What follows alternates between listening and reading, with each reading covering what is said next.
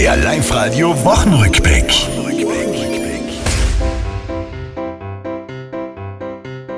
Schimpfskandal bei der EM Arnautovic gesperrt. Solch der Baton ja auch nicht auf ein Fußballfeld gehört. Unser Team ist so lala im Fußballervergleich. Fast so gut wie diese Sänger. Immer wieder, immer wieder, immer wieder Österreich. Die Regierung gibt diese Woche auch bekannt, ab Juli neue Lockerungen hier bei uns im Land.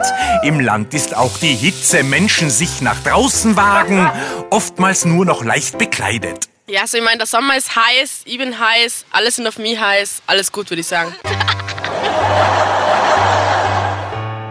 Viele Schafbauern und Hirten sind nicht zu beneiden.